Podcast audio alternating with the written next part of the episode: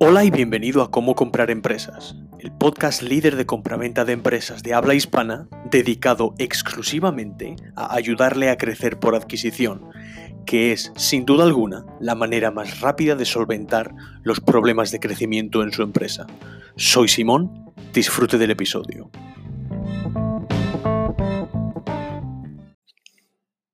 Hola, espero esté bien. Soy Simón de Póngale Precio últimamente, bueno, cada vez, no últimamente, sino cada vez que hago yo esto con empresas que quiero comprar yo, con clientes, cada vez estoy más seguro de que lo mejor para hacer, o una de las mejores cosas que puedo hacer es entender la contabilidad de una empresa, el preguntar las preguntas pertinentes acerca de la empresa que esté usted queriendo comprar. ¿Por qué lo digo? Lo digo porque cada vez que analizo estados financieros de una empresa y cada vez que tengo que no me cuadra algo, evidentemente toda la contabilidad puede ser interpretada de maneras diferentes, pero hay muchas veces que si algo no me concuerda o algo a mí no me gusta o hay algo que no tengo muy claro, el preguntar la pregunta y que me expliquen lo que pasa, generalmente me ayuda a entender lo que está pasando en ese, en ese negocio. Y una de las cosas que más me encuentro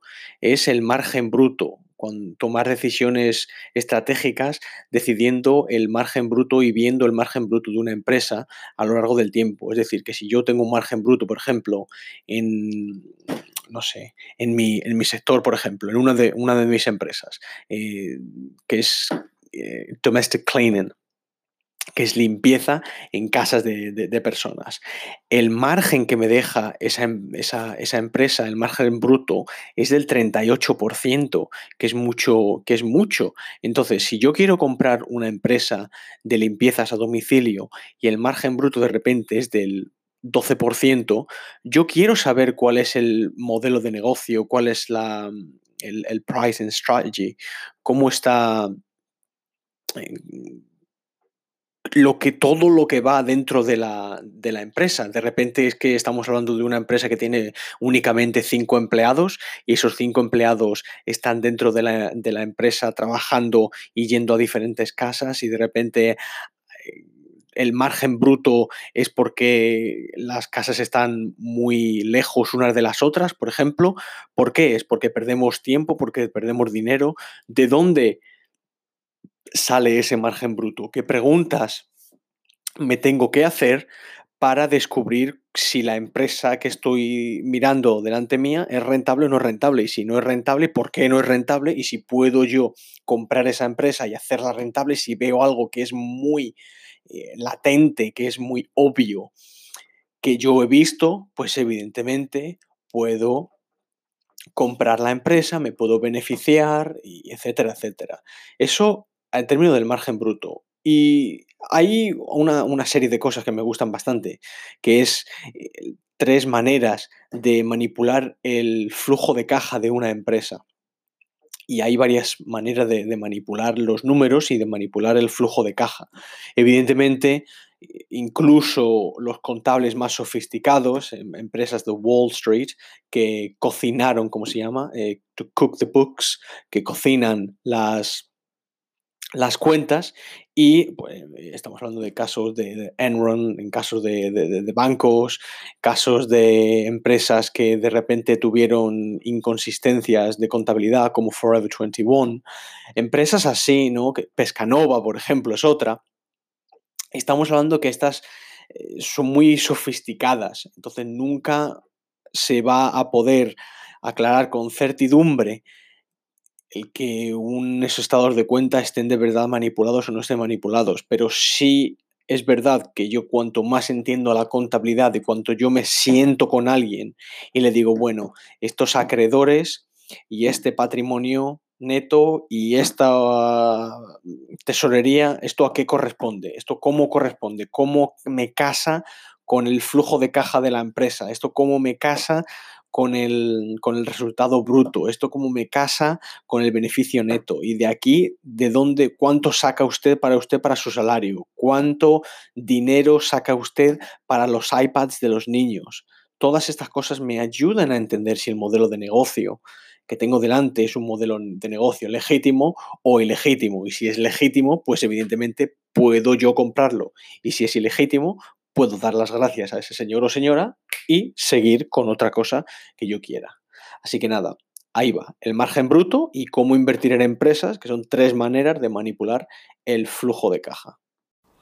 Hola a todos, soy Simón de Póngale Precio. Valoramos empresas y ayudamos en la compraventa de empresas. Si está harto de que un mes le vaya muy bien, al mes siguiente le vaya muy mal, ahora bien, ahora mal, ahora normal, ahora mejor, ahora peor, probablemente no esté prestando atención al margen bruto de su empresa y a, las distintas métricas que, están ahí para ayudarle a comprender mejor eh, la trascendencia y la rentabilidad de su negocio.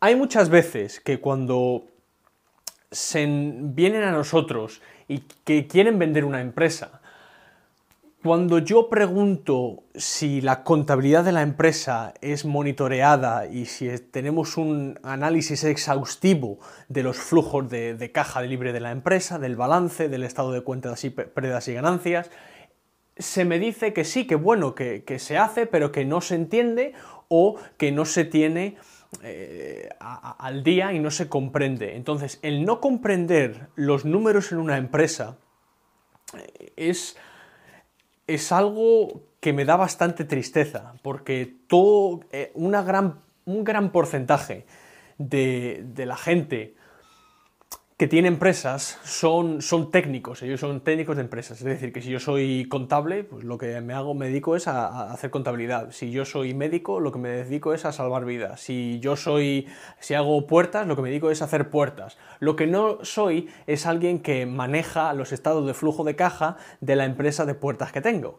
Entonces, es muy importante que cuanto más minucioso sea con la contabilidad de su empresa, mejor va a entender si su empresa, por ejemplo, es vendible o no es vendible y por qué puede que no sea vendible. Entonces, en este vídeo vamos a organizar el margen bruto y por qué es importante, muy importante, que tome decisiones tras haber visto los números reflejados en su empresa. Y si usted no sabe hacerlo, por lo que sea, porque nadie sabe, nadie nace sabiendo, que se siente con, su contable o con alguien que le pueda explicar los, los, números y usted hable de las diferentes decisiones que, que toma usted en el día a día para con su empresa y cómo se reflejan estas decisiones en los en los números que tiene eh, mensuales o cada seis meses o, cada año. Entonces, quiero hablar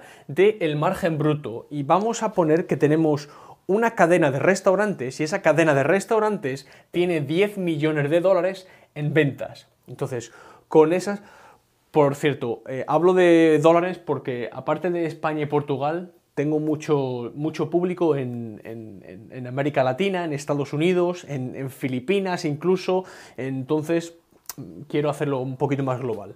En Estados Unidos incluso. Entonces, las ventas son de 10 millones de dólares. Esto significa lo que yo he vendido. Y de eso, de esos millones de dólares que yo he vendido, 600 mil dólares han ido a materia, a materia prima, a comprar esa materia prima. Evidentemente, esto en todos los eh, en diferentes países tendrá diferentes nombres, pero lo quiero que lo entienda. Entonces, la materia prima, que es la pasta, el risotto y todo lo, el restaurante, todos los vinos, toda la materia prima, son 600.000 euros, que evidentemente me dejarían 400.000 de, de, eh, de, de margen bruto. Pero todavía no he pagado y he considerado la luz, el agua, el gas, el, arrendamiento de los, de los, hoteles, etcétera, etcétera. Estos son 50.000 dólares. Los salarios de todos mis empleados, de mi salario, los salarios de todos los cocineros son 100.000 dólares y el marketing son 50.000 dólares. Entonces, si agregamos estos cuatro, nos da un margen bruto, que es esto menos esto, de 200.000 dólares. Entonces, todo esto es lo que, hace, lo que me cuesta dar el servicio lo que me cuesta generar las ventas. Y usted dirá, ¿y esto qué narices tiene que, que ver con yo hacer puertas o el yo hacer ventanas? Es muy fácil.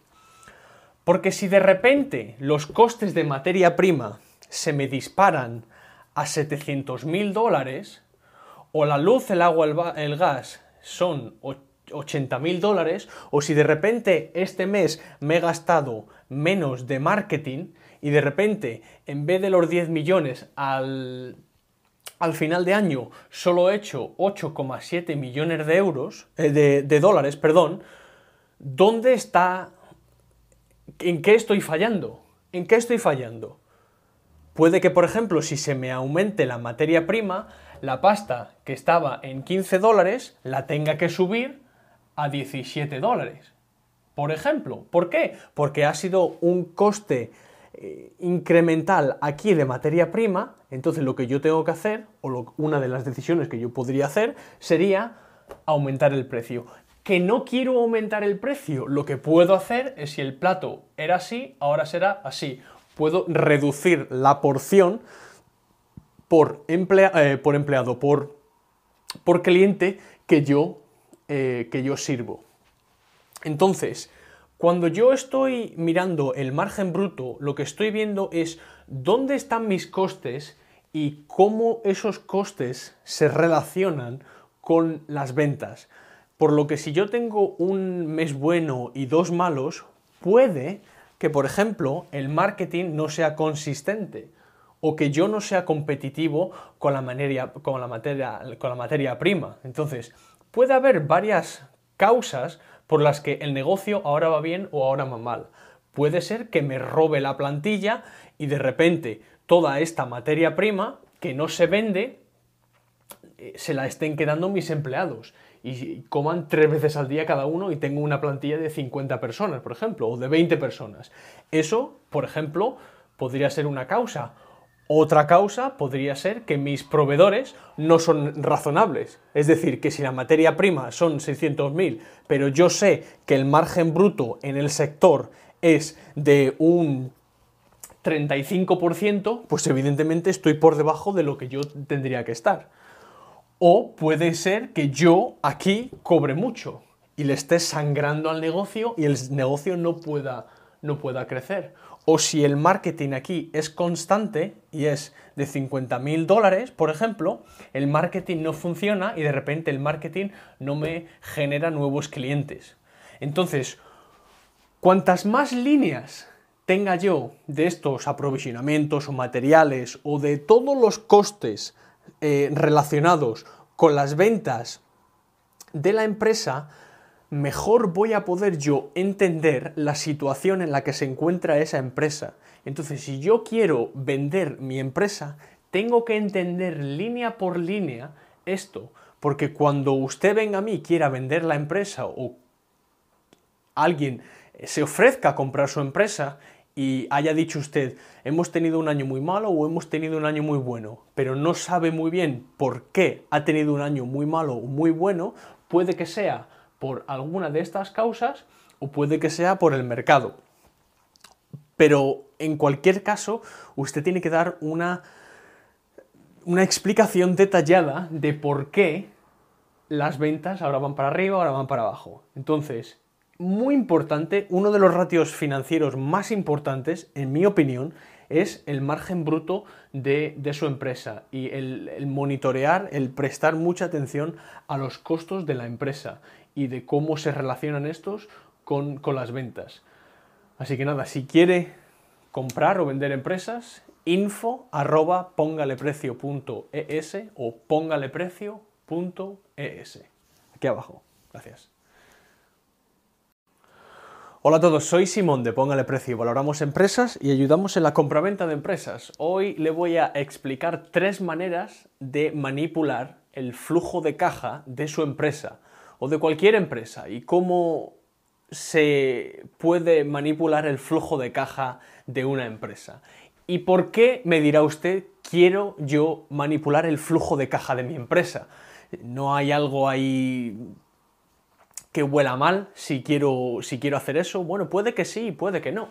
Esto evidentemente lo hacen las empresas más grandes del mundo y lo hacen con una regularidad bastante aplastante eh, cada, cada, cuarto o cada vez que ellos presentan números a los, a los inversionistas y a los accionistas de sus empresas. Entonces, esto no es algo que, no se haga o que sea algo subterráneo. Esto es algo que se hace en, todo el mundo y se lleva haciendo muchísimo tiempo. Entonces, ¿para qué quiero yo manipular el flujo de caja de mi empresa? Bueno, pues lo puedo querer manipular para dar para presentar unos números que en realidad son, pueden aparecer que sean mejores que lo que de verdad son, para impresionar a mis accionistas y yo conservar mi posición como, como CEO de la empresa, por ejemplo, o puedo que de repente quiero vender la empresa y quiero que aparezca que el flujo de la empresa, el flujo de caja en efectivo, es más alto o que va para arriba y quiero impresionar al comprador de la empresa. Entonces, hay varias cosas que yo hago con la gente que quiere comprar empresas y es uno es el análisis del flujo de caja. Entonces, hay muchas veces que solamente con mirar los números y solamente con leer eh, la contabilidad de la empresa, yo puedo interpretar esa contabilidad, esos flujos de caja, ese balance, ese, ese profit and loss, ese eh, pérdidas y ganancias, balance de pérdidas y ganancias, estado de pérdidas y ganancias, perdón, y preguntar las preguntas correctas cuando yo quiero examinar el modelo de negocio. Entonces, tanto si quiero vender o tanto si quiero comprar una empresa o analizar o incluso invertir en esa empresa, si estoy invirtiendo en bolsa, es analizar muy bien los números e intentar preguntarse desde un punto de vista operacional, desde un punto de vista empresarial, qué significan los diferentes, eh, los diferentes números. ¿no? Entonces, digamos que tenemos tres periodos. Tenemos 2019, 2020 y 2021. ¿vale? Entonces, digamos que aquí es cuando yo voy a vender la, la empresa o voy a presentar presentar números a mis accionistas. Entonces, ¿qué me interesa? Que en este periodo, y esto de manipular el flujo de caja se suele hacer a corto plazo porque a largo plazo es imposible hacerlo, pero a corto plazo sí se puede hacer de manera bastante efectiva. Lo que yo quiero es que mi empresa parezca que el flujo de caja aquí, en este periodo, es mucho más abundante que el que sea aquí, porque evidentemente todo lo que no pague ahora lo voy a tener que pagar luego. Entonces hay tres maneras, hay más maneras, pero hay tres maneras que yo veo en un, eh, eh, habitualmente. La primera es la venta de activos o la demora en la compra de activos en una empresa. ¿Esto qué quiere decir? Que yo, si estoy intentando vender la empresa y quiero que el flujo de caja parezca mucho más alto de lo que es, y yo tengo por ejemplo aquí una flota de vehículos, yo puedo vender parte de la flota de vehículos y de repente aquí tendré una suma de mucho dinero que ha resultado de la venta de los vehículos. Entonces, si de repente la tesorería o el flujo de la empresa eh, ha sufrido una expansión, yo puedo preguntar qué ha pasado para que esa cifra de, flujo haya, haya, sido, se haya expandido, por ejemplo. O si quiero comprar una flota de vehículos, lo haré o lo hará el comprante de la empresa, el comprador de la empresa, en este periodo. Pero en este periodo yo ya no estaré dentro de la empresa. Entonces, demorando o, o vendiendo activos dentro de la empresa antes de la venta o antes de presentar los números, puedo yo, eh, parece que la empresa tiene un mejor flujo de efectivo que el que en realidad tiene. La segunda manera es aplazar pagos a proveedores. Es decir, que si yo en este último, en este último cuarto, por ejemplo, del año, quiero quiero aumentar el flujo de, caja de la empresa, lo que puedo hacer es aplazar los pagos a, proveedores. Y esto se llama window dressing.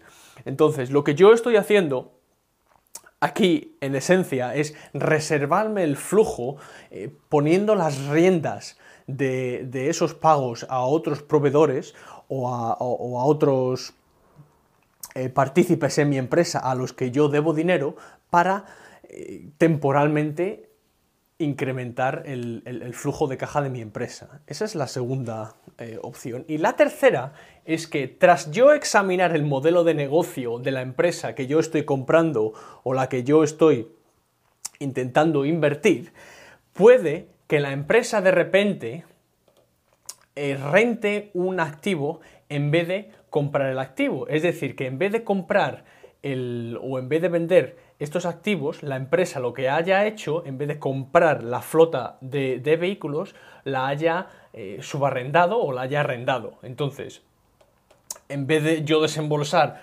20 millones de dólares, he desembolsado 1,2 millones de dólares y tengo ese flujo, esa reserva dentro de la empresa porque he hecho un leasing de vehículos, por ejemplo, en vez de haberlos comprado. Y otra cosa que se pueden hacer es la venta y el arrendamiento. ¿Esto qué quiere decir? Esto quiere decir que si yo tengo unas oficinas o unos activos en propiedad en los que la empresa funciona y yo he comprado ese activo, esa, esa nave, ese taller donde yo esté, donde yo esté desarrollando el negocio. Yo lo que puedo hacer es venderlo y luego arrendárselo a la empresa. Es decir, que si la nave en la que yo opero mi negocio tiene un valor de 5 millones de, dólares, lo que puedo hacer es venderla por 5 millones de, dólares y arrendarla a la empresa, por lo que tengo los 5 millones dentro de la empresa, y puede ser 200 mil dólares o medio millón de dólares o lo que sea, todos los meses o cada 24 meses. Por lo que lo que hacemos es poner aquí la banca para que aparezca el flujo de caja más grande que lo que de verdad es. ¿Para, ¿Para qué? Pues para o intentar impresionar al comprador de la empresa o, al, para presentar mejores números que los que de verdad tenemos a corto plazo, porque esto a largo plazo no se va, no se va a poder hacer. Así que nada, son tres maneras de manipular el flujo de, caja de, de una empresa. Muy bien, si quiere usted vender o comprar una empresa, estamos en info póngaleprecio.es. Póngaleprecio.es.